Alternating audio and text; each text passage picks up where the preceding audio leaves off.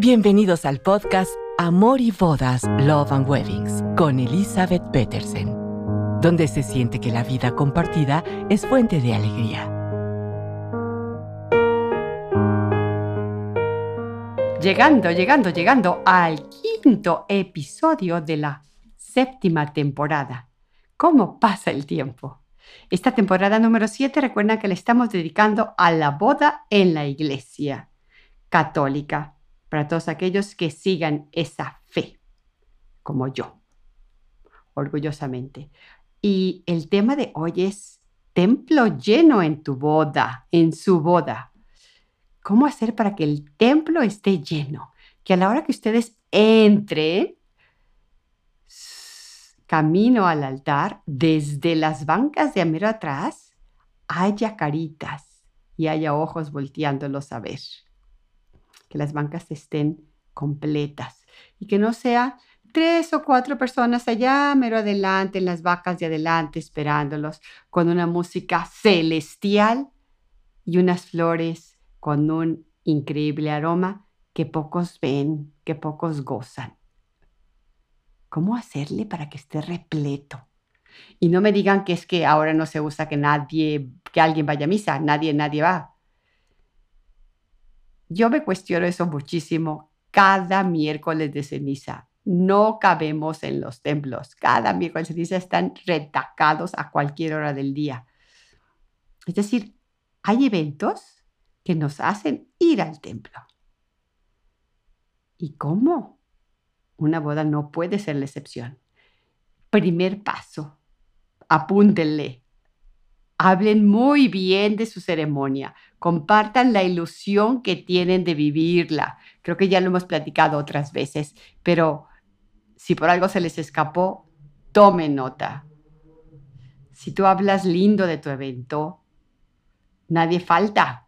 Si hablas lindo de la ceremonia y le explicas en las despedidas y en los eventos que se tengan pre-boda, es que quiero verte ahí quiero que cuando me acerque al altar, en mi camino al altar, esté tu mirada en la mía.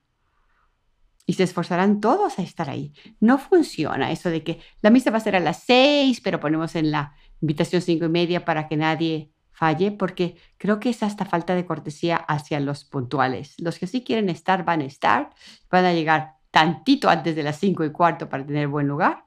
¿Y qué tal que se echarán 45 minutos de espera? Creo que eso no está bonito. Yo creo que lo mejor es eso, invitarlos con la ilusión de. Ahora la misa de su boda es una misa que se puede personalizar, claro, platicándolo con el sacerdote que celebrará. Pero si ustedes eligen quién lea las lecturas, recuerden que regularmente en una misa de día festivo como de domingo o cuando celebramos algo especial entre semana religioso, hay dos lecturas antes del Evangelio.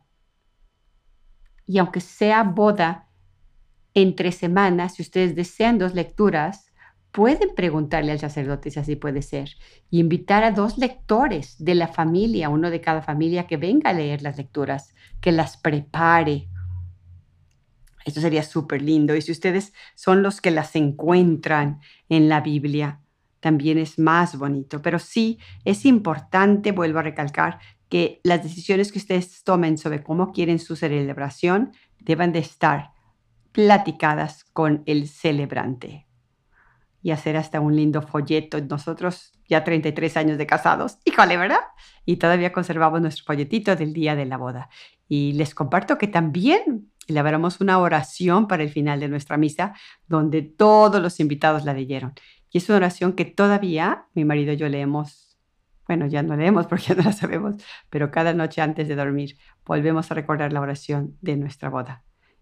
No me gusta mucho hablar de mis cosas personales. Ustedes dispensen que lo haga. Y como ustedes ya me han escuchado otras veces, lo hago pocas veces digo yo, a lo mejor son muchas para ustedes, pero siento que puede ser un muy buen aliciente que preparen su misa tanto cuanto ustedes quieran vivirla. sí hay lecturas que con gran frecuencia se leen como del libro de Tobías. Ustedes recuerdan que la Biblia tiene 73 libros. Es un compendio de libros. le llamamos que es la historia de la salvación. Yo oí hace poco que era la historia de un Dios amor que se conecta y busca a su pueblo. Eso se me hizo tan lindo. Bueno, entre uno de los libros del Antiguo Testamento está el libro de Tobías y mucha gente elige la lectura del libro de Tobías cuando él se casa con Sara. Creo que Sara, ¿eh? espero no equivocarme. Por favor, léale. Tobías es un libro muy pequeñito, pero ella llevaba ya seis matrimonios antes y se había muerto que había quedado viuda después de cada matrimonio. Entonces era muy interesante que él de todos modos quiso casarse y unirse con ella en sagrado matrimonio. Y es un libro muy lindo, de ahí pueden tomar esa lectura que se, que se usa con frecuencia. Hay otra que hay, bueno, hay muchas lecturas que ustedes pueden elegir que hablen sobre el amor, la unión matrimonial. Ustedes yo creo que están conscientes y han escuchado mucho que paralelamente a la unión de un hombre con una mujer, eh, con frecuencia en la Biblia se relaciona como que Jesús se casa con su iglesia y genera un matrimonio. Y hay tantas hermosas lecturas que pueden inspirarlos, pero ahorita a donde vamos es el hecho de invitar a familiares a participar en las lecturas de la misma. El Salmo responsorial también lo puede leer algún otro miembro de la familia. Y también puede serla la pequeña oración que se dice antes. Después del aleluya se lee una frase, luego se vuelve a cantar aleluya y luego ya viene el evangelio que dice solamente lo lee el sacerdote.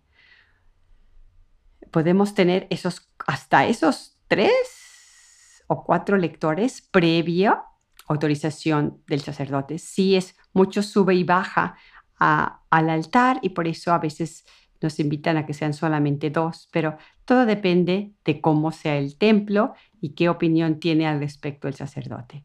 Podemos también tener algún invitado a la familia que sea el monitor, el que dé unas palabras de bienvenida, agradezca que ya están todos, puede invitar a todos los participantes a que apaguen su celular, a que no tomen fotos durante la misa, que va a haber unos buenos fotógrafos que se concentren más en orar con y por ustedes. Y luego comienza la celebración. Y a su vez puede invitar, sobre todo un monitor es muy bueno cuando nuestros invitados no son muy asiduos a misa y se les olvida en qué momento tienen que ponerse de pie para cada en qué momento sentarse. El mentor también puede hacer una pequeña reflexión sobre por qué las lecturas se eligieron. Y luego, otro momento en que pueden participar nuestra familia son en las peticiones. Si elaboran entre ustedes las peticiones, el sacerdote las ve, pues peticiones y acciones de gracia. El sacerdote las ve para darle su visto bueno y que sean también varias, las pueden ser las madrinas las que las lean, o primas o amigas, y así tenemos más participación. Es una, una misa más en comunidad. Y eso hace que no faltemos porque vamos a participar, nos van a ver interactuar. Eh, es tan lindo si hay en la familia también jovencitos o niños chiquitos, no muy pequeñitos, pero que puedan ser acólitos y que ayuden al sacerdote. Eso también es precioso y se les da a ellos la oportunidad de participar. Claro que tienen que aprender a cómo hacerlo, pero habrá alguien en la familia que les pueda enseñar, previo también a autorización del padre. El padre es quien preside la ceremonia, no tiene que tener sorpresas en lo que está sucediendo y hay que compartirle esta idea. Pero siempre se ven súper lindos que los acólitos sean familia. Ahora ya se ha permitido que haya niñas acólitas, entonces también si tenemos en la familia, creo que puede ser de 8 a 16 años los acólitos. Y eso es muy bonito porque ayudan al sacerdote en las funciones de la misa, le van acercando las, diferentes, a veces el libro y el, el agua y el vino que se van a transformar en, en la sangre de Cristo. A veces las sagradas formas, pues las sagradas formas creo que no lo hacen los acólitos, ese le lo hace un ministro de la Sagrada Comunión, que si no hay en la familia un ministro, o si no es el ministro de la parroquia, entonces sí, en eso no podemos intervenir. Pero en la manera que ustedes involucren a la familia en la misa, tendremos templo súper lleno. Sin olvidar recordarles que tanto a la entrada. Quieren saludarles como cuando ustedes van saliendo del templo, quieren ir encontrando sus miradas en ese caminar hacia, hacia afuera del templo, dando gracias a Dios por haber aceptado ser el centro de sus vidas y estar con ustedes cada momento de su vida matrimonial, que tendrá grandes alegrías y habrá momentos difíciles, pero de la mano del Señor todo será mucho más fácil.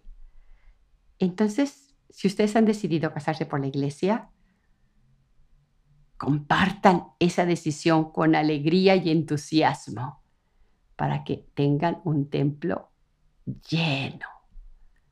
Y toda la comunidad se una a su alegría y a pedir a Dios que esté siempre, siempre con ustedes. Felicidades, me ilusiona mucho su boda y espero que algo de esto pueda servir en la preparación que ustedes están haciendo del día de su boda por la iglesia. Porque tan importante es preparar la fiesta, o probablemente más importante es preparar la celebración religiosa. Entonces confío en que se darán el tiempo de hacerlo y platicarán muchísimo de esta preparación. Les envío un fuerte y caluroso abrazo orgullosa de saberles que se casarán también por la iglesia y que será Dios el centro de sus vidas. Nos escuchamos muy pronto. Gracias por escucharnos. No olviden que la boda es un día y el reto de decidir vivir en el amor es de cada día. Esperamos sus comentarios en amoribodaspodcast.gmail.com. Hasta la próxima.